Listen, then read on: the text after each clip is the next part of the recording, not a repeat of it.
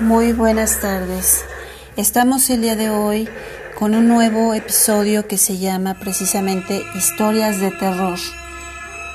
Ahora con los manuales administrativos. Son documentos que sirven como medio de comunicación y coordinación.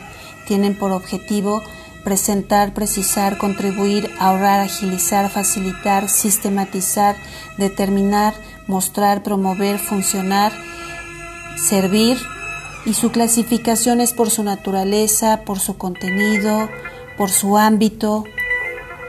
El manual de organización debe de contar con identificación, índice, prólogo, antecedentes históricos, estructura orgánica, organigrama, misión, funciones, descripción de puestos, directorio, el manual de procedimientos, Cuenta también con identificación, índice, prólogo, objetivos de los procedimientos, áreas de aplicación responsables, políticas, conceptos, procedimientos, formularios, diagramas de flujo, glosarios.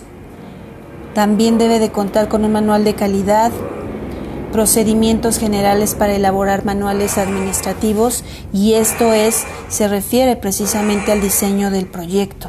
Responsables la presentación del manual para su aprobación es a nivel directivos y también a todos los niveles jerárquicos. La implantación del manual debe de contar con el mejor método de implantación y esto registran y transmiten instrucciones y lineamientos necesarios para el mejor desempeño de sus tareas. Así es, mis queridos amigos. Hasta aquí nos vemos. Hasta la próxima.